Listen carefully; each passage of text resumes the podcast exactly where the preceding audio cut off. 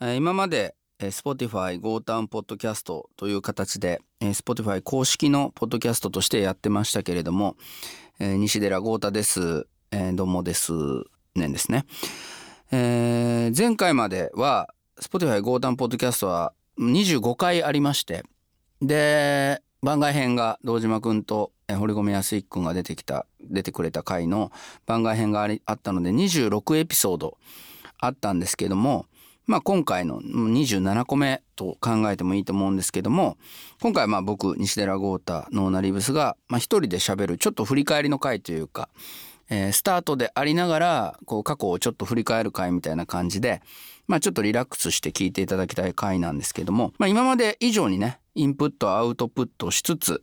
まあ、ゲストを深掘りしてみたり、まあ、僕個人の、まあ、こんなんが面白いと思うよっていう話もしながら、まあ、僕としてはこう今までミュージシャンとしてデビューしていろんなラジオ番組とか、まあ、連載とかもやらせてもらいましたしゲストとして出ることも多々あるんですけど、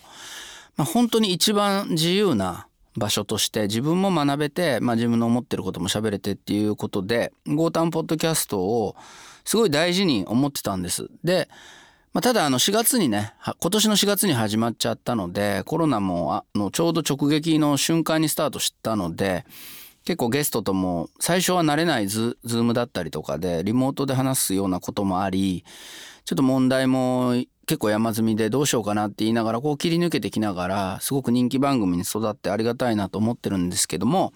今回からは Spotify だけじゃなくて他のストリーミングサービス例えば Apple Music でも聴けますし AWA でも聴けますし LINE ミュージックでも聴けるのかね、まあ、いろんなところにあの全方位的に聴けるポッドキャストとして、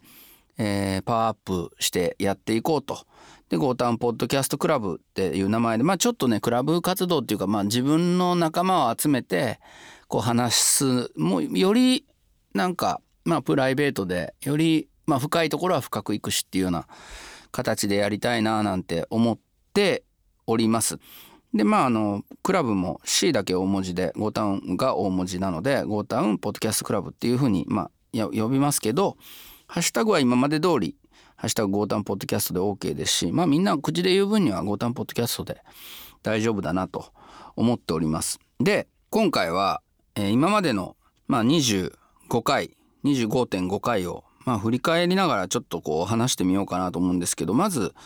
あれですね1回目はヒプノシスマイクの話をするということでホームメイド家族の黒くんとで僕の、え2個下の後輩で今「週刊 SPA!」の副編集長の田辺健二君が来てくれたと。まあ、黒くんとはねその前にあの「ディスカバーマイケル」という NHK の番組をずっと FM でやってたんですけどで編成局長特賞みたいななんかちょっと名前細かいとこ忘れましたけど賞ももらってすごく人気のある番組に育ちましてディスマイなんて呼ばれ方もしてたんですけど黒くんを、まあ、毎月一人ゲストを必ず呼んでたんですけどちょっとあの呼べなくてでずっと心残りだったので1回目にこのヒプノシスマイクの曲も作ってるしあとマイケル・ジャクソンも大好きな黒くんまあ小説なんかもマイケル関連のことを書いてるすごくまあ仲間なので来ていただいたという感じですね。でまあ田辺健二君はもう本当に僕が、うん、17ぐらいの時に初めて会って15歳の彼が高校に入ってきた時からの友達なのででまあ結果的に今メディアでバリバリ彼も仕事しててでまあもう本当にプロになる前からの10代からの、まあ、先輩と後輩なので、えー呼んだという感じで第2回もどっちかというとその黒くんとマイケルの話本作るっていうミュージシャンの話みたいなのもさせてもらいましたね。で第3回第4回はこの時が一番本当にそのコロナがあの今ももちろん厳しいんですけど当時あの最もその4月の頭で、まあ、人と絶対会えないみたいな時期に、えーナタリーのね、えー元代表っていうんですか創始者ですね。大山拓也君に来ていただいて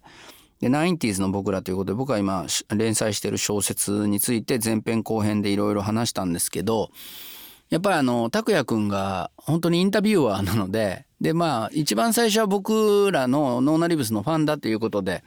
彼が本当に、まあ、ゼロから始めた「ミュージックマシーン」っていうニュースサイトが結果的に2000年代にナタリーというもう日本最大の音楽ニュースサイトに発展していくっていうそのゼロの段階で僕らにもオファーがあったりして僕もあの長めのインタビューを受けてあの未だにそれは歴史的なものに自分の中ではなってさすがだなっていうすごく名インタビュアーだなって当時も思ったんですけど最初は本当に素人といいますか音楽ただ好きなあの会社員だったんですけどでもやっぱりそういった意味であの拓也君があの本当に僕にとってあの優秀なインタビュアーなんで拓也君の話聞こうかなと思ったんですけど拓也君に僕が深掘りされるような回になってましたね。で5回と6回はトライセラトップスのあのニュースになってましたけどまたトライセラがね復活するということで2020っていう曲も彼ら持ってますしあのトライセラトップスはもうデビュー当時から盟友といいますか、まあ、彼らは本当に大人気のグループでしたけれども仲良くしていてそこもマイケル・ジャクソンだったりビートルズっていうのが和田翔くんと出会ったことで僕もすごく仲良く話せる仲間ができたなっていう本当に救われた友達なんですよね。やっぱあのまあビートルズはちょっともかくあのマイケル・ジャクソンについて本当に心の奥から、あのー、好きだよって言って話せる仲間に初めて会いましたし、まあ、一緒にカバーしたりとか楽しんで喋ったりっていう経験はあのー、20代ぐらいの前半の僕にとっては本当にあの、救われた仲間ででバンド同士も3人ずつあのノーナリブスもトライセラも3人ずつなんですけど本当にあの全員仲良くて一緒にコラボレーションしたりとかする中で林浩二君はディスカバーマイケルのそのスペシャル、えー、演奏にも参加してくれたりとか、まあ、実際ね僕も本当にあの家も近くてあの仲の良い、えー、仲間で、えー、最近だったら「桃色クローバー Z」の高木レニちゃんのソロの「ダンシング・レニちゃん」っていう曲でベース弾いてくれたり、まあ、僕の「ファンクビジョン」ってアルバムでも1曲「ファンクビジョン」って曲でベース弾いてくれたり本当にミュージシャンとしてもつながりが深いのでまあなんかバンドの中でこんなに仲いいメンバーが揃ってるっていうのはトライセラはないなと思うんですが、まあ、この回も、あのー、和田くんにねいろいろ話も聞けましたし、まあ、マイケルの話もしましたけれどもあとはやっぱり僕は和田誠さん、あのー、和田翔くんのお父さんともまああのー、いい関係を築かせていただいて、え、お亡くなりにあのなられたんですけどすごくそれも悲しいですしでまあ僕とその息子の翔くんが仲良くしてるってこととかマイケルを応援してることとかもよく知っていただいてで絵をあのイラストレーションをくださったり僕がど真ん中にいてマイケル3人があの見守ってるっていう絵を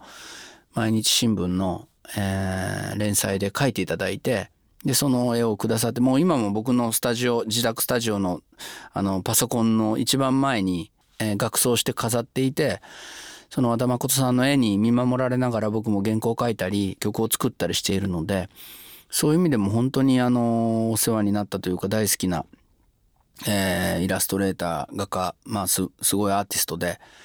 でまああのその中でも話しましたけどあの本当に和田誠さんの展覧会に僕があの行ってあのちょうど想定を僕の文庫本の新しいマイケル・ジャクソンの教科書の文庫本の想定をどうしても和田誠さんにお願いしたいって僕が言ったらまあ最初は新潮文庫の方は無理じゃないかって言ってたんですけどでも引き受けていただいてそれでその時にあの僕もあのお礼の気持ちがあったんであの展覧会に行って、まあ、絵を買ったんですけどでもなんかあんまり絵を買う経験って僕もなかったので初めてやっぱりそうやって自分のお金であの和田誠さんと、えー、安西水丸さんのあのコラボレーションの絵だったんですけど、うん、それも今家に飾ってあって、うん、そんなこともあって本当にあの和田君とはあのすごいつながりがあるなっていうことをまあ、感じさせられるね回にもなってると思います。そして7回8回は小宮山雄飛君ですねホフ・ディラン。まあゆうひくんとはまたちょっとあの和田くんとも違うというか本当にあの子供の頃からの幼なじみのようなもう喧嘩しまくりみたいな感じのすごいまあ本当に面白い中ででもちろん彼ともプロになってから、まあ、20年ぐらいの中なんですけど本当にその罵詈雑言を言い合える間柄といいますかでもやっぱりポイントポイントでゆうひくんはまあ本当に家もね彼が話してたようにもう壮大なスケールのあの 大金持ちの息子で 本当になんですけどでまあやっぱりあの華麗なる一族のその舞台あのテーマになったと言われてるようなあの本当にあのそう日本的な意味でのすごく由緒あると言いますか息子なんですけどでもやっぱりすごいお金に関してのその考え方とかがその何て言うんですかね。その一番面白かったのはやっぱりアイスクリームアイスキャンディーもそのガリガリ君をそのコンビニでは買わないって高いからっつってスーパーで買うって話とかなんかそのお金持ちのもとに育った人に一部の人に見られる半分ぐらいの人かな。やっぱりちゃんとその辺のコントロールがすごいんですよね。いつも思うんですけど。だから高い店に入っていいって思ってるわけでもなくあのー、天下寿司でも100円ぐらいのものしか食わないとか言ってましたけどすごくそういういい意味での何て言うのかなお金をあの大事にする気持ちっていうかそこがなんか僕もゆうひくんのすごい好きなところで、うん、お金持ってる子だからいっぱい無駄遣いしますってことじゃなくてもちろんなんかこう行く時はドンって行くんですけど、まあ、そういう意味でもこれね、えー、7回目8回目っていうのは音楽好きじゃない人でも楽しい回じゃないかなと思ってますね。で9回目があの推しの、えー、素子さんとそれから塚田恵子さんという海外からつないだ僕にとってもエポックメイキングな回でブラック・ライブスマターの回だったんですけどワシントン DC に住まれてる星野さんとロサンゼルスに住まれてる塚田さんと、まあ、日本で午前中に僕らが収録すれば向こうは深夜というか夜に突入するちょうどそのぐらいに話せるっていうことが気がつきましてまたこれからもこのゴタポクラブでもやっていきたいなと思ってるこの塚田さんや押野さんと中継つないで喋れるんだなっていうのはこの辺りはようやくあのリモートにみんな慣れたというかこういうやり方も面白いなって気がついたコロナでみんな最初は困ってたんですけど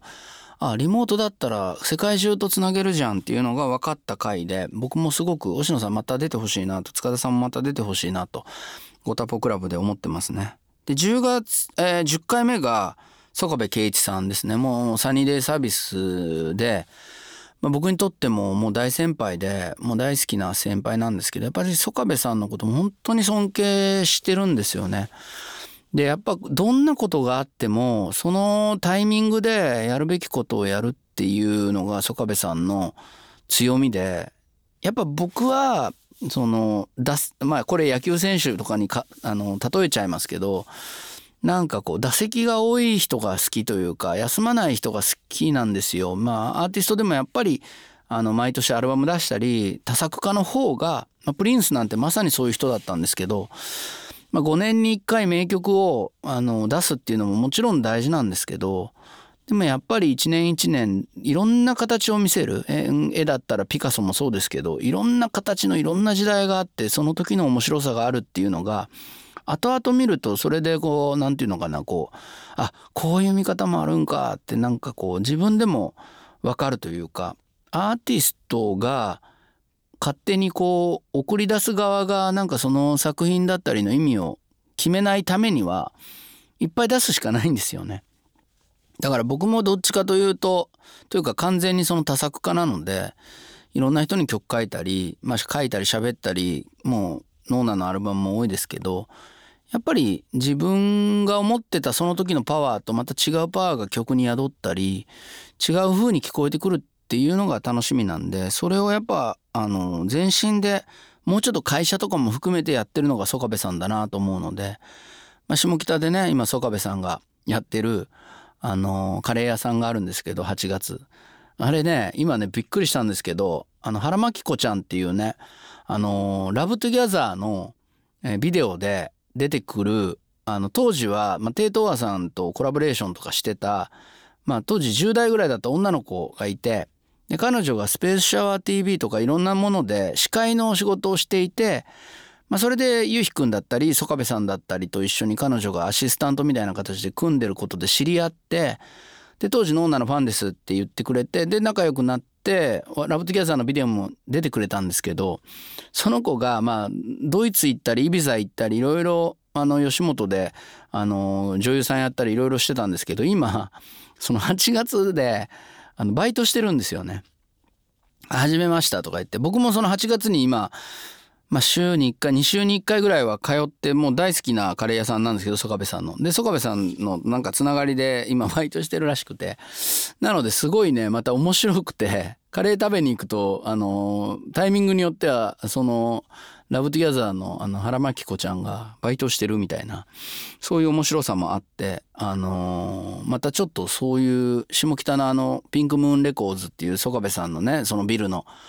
あのレコード屋さんとカレー屋さんはなんかこうここに行くとまあ誰かに会えたりとかここに行くとホームグラウンドだなって思える自分にとってもなんか珍しい場所に今なりつつありますね。曽我部さんも最初はレコード屋さんいましたけど今忙しくなってなかなかいないですけど最初はカレーとかあの注いでましたからねついでて曽我部さんが働いてると思って面白かったんですけどまあ今も多分ねいる時にはいらっしゃると思うんですがで11回目は「生きる家リブハウスから」ということで聴取率というか、あのー、リスナーの数すごく多かったんですけど菅波優君というリブハウスの下北沢のね店長で、まあ、ちょっと今すごくあの開店しようとした時にコロナが来たということで困っているということでね、あのー、切実ないろんな現在の話を聞けた回ですけど松田茶部学次さんは僕にとっても大先輩ででいろんなところでまたねチャベ君も本当にあの若い人とのこうセッション繰り返しながら今を生きているあの先輩なのでねこれねこんな長く話すつもりじゃなかったんで今からどんどんどんどん巻きで いくんですけどまあ12回13回はあの宇野これまささんが来ていただいてで12回目はあの田辺健二君が来てくれた回でそしてまたキム・スハンさんが13回目は来てくれたんですけどまあ、この宇野さんが来てくれた回は一つまたね、あのー、今回のゴータウンポッドキャストの、うん、頂点の一つといいますか、あのー、リスナー数もすごく多かったですし、やっぱりあの、宇野さんっていう方とはワウワウプラストっていう番組からもう、本当に、まあ、ある種、宇野さんも言ってくれるんですけど、友達になれたあのジャーナリストで、まあ、僕はやっぱミュージシャンなのでそういう方とその心のちょっと奥の方でつながれるなんて思ってもみなかったんですけど、まあ、宇野さんが見てる世界をねあの体感することであの当たり前といえば当たり前なんですけど僕もすごい広い視野でものが見れるようになった人なのででキム・スハンさんはね声がいいっていうことでね新潮社の僕の担当編集で実は今も新しい本を作ろうかななんて思って構想してるんですけどプリンス論なんかも担当してくれた方なのでまあ年があの大人になってからできた仲間っていう感じのあの2人ですねだからすごい特別な回になったなと思ってます。で14回目は堀米康之君とくすびれの真城めぐみさんが来てこの回もすごくねあのリスナーが多くてやっぱ安井くんの面白い話ってねあの引き込まれちゃうんですよね。で軽音楽部っていうね高校に入った時の趣味の話でこの辺りからちょっとコンセプトがまたまああの深まってきたというかこの「ゴータウンポッドキャストの」なんか中学校とか高校時代の話を聞くみたいな一つの形ができてきて安井君の話はあの何回でも聞けるっていう声もあるぐらいねやっぱ独特のグルーブがあっていいんですよね。で15回は犬山神子さんとベーシストの村田茂君が来てくれて犬山神子ちゃんの女性のなんかそういう、まあ、彼女はオタクな部分もあるんですけどその人生をたどるということでまだね彼女に勧められた「悠々白書」を僕まだ読んでないんでこれだけはまず気がかりなんであの必ず読もうかなと思ってますね。でこの三浦浩志君とやった16回もすごい面白くて浩志君はもうニューヨークにねあのー、若い頃あのお父さんの仕事の都合で暮らしてたっていうんですけどこんなにねいい意味で適当に、あのー、自分の意見で生きていってでもちゃんと人生がうまくいくっていうのでやっぱ今高校生とか中学生で悩んでる日本の学校で悩んでる人も是非聞いてほしいですね。うん、僕もやっぱ学校の先生の子供だだからなんかその学校の先生のあの家での姿っていうのをやっぱ見て育った子供なんでやっぱ先生が言ってることとかをその100%信用しないみたいなところはどこか僕の心の中にあったんですけどまあ三浦君のやってきたことっていうのはもう本当いい意味でも大人をなめててでもやっぱりそれでもあのちゃんとやっていけるんだよって日本のルールにこう当てはまらなくても面白いことできるんだっていうことを教えられるこういう夢のある回だったなと思います。で17回と18回はサナバガンの大林良三君とサイプレス上野君が来てくれた回このサイプレス君の回もやっぱちょっと年下の世代の音楽の面白さを教えてくれたなって思いますしあと岡本幸輝君が来てくれた18回もあの僕よりもね17個ぐらい年下なんですけどでもやっぱり音楽マニアでやっぱ音楽を見てるあのなんていうのかちょっとませてた子供たちっていうのが岡本津だったと思うんですけどうんあのこの前もねあの下北のなんか DJ やってる時にゴータさんのノーナリブスの曲がかかったんでメールしましたって言って LINE が来て嬉しかったんですけどまあコウキ君の世代のねアーティストともこれからどんどん仲良くしていきたいなと思ってます。そして19回目が岡本幸輝くんと高橋義明さんの回で義明さんは本当になんかまあ僕にとっても先輩なんですけどもう心開いて喋れる方でで本当に優しくてねうんあのこれからもどんどんどんどん吉明さんはね 来ていただきたいなと思いますね。その TBS ラジオの時からもですしまあ元を正せばちょっとあの亡くなることになったミシクウェブっていうとこで出会いで僕がまあプロとしてマイケルの文章とかをオフィシャルで関わるようになったそのつないでくれた恩人でもあるんでだ今あの NHK でやっていた「ディスカバー・マイケル」っていう番組のあの本も作ってますけどその時も吉明さんがどんどんどんどんサポートしてくれてあの番組の空気ができたなと思ってますし「ディスカバー・マイケル・ザ・ブック」っていう本が10月29日に発売されますけどこれもあの吉明さんとの新しい対談なんかも入ってますからで20回目の「ポップは国境を越える」っていうのは高橋義明さんとスモール出版の社長である中村さんとの話でこれ途中で嵐の話になって嵐ファンがめちゃくちゃ聞いてくれてるというあのそんなつもりなかったんですけど途中からめちゃくちゃ僕も嵐の話で盛り上がっちゃうっていう回になってまして是非あの20回目も聞いてみてほしいです。で21回目と22回目もこれもすごく思い出深い回で時あさこさんと K-POP ゆり子さんが来て主にその時さんの幼少時代からの話とそれから2回目は K-POP の話およびまあ韓国文化の話ですかね。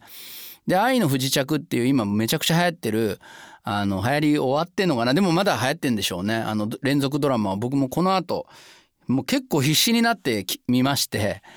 面白かったし、まあ、トキさんやあのゆり子ちゃんにもあのこんなところまで見たよみたいな連絡取ってるんですけどそれもまたね、あの答え合わせのような回をねこのゴタポクラブでもやっていきたいなと思ってます。あの K-POP はあの BTS も含めてこれから僕もどんどんどんどんやっぱり聞いていきたいし見ていきたいなと思ってるのでそして、えー、23回目は配信やもノーナフェスもあったということで堂島康平君とノーナリブスの小松茂が来てくれて、まあ、本当にゴタポクラブの一つの形はこういうなんかクラブ活動というかサークル活動みたいな感じの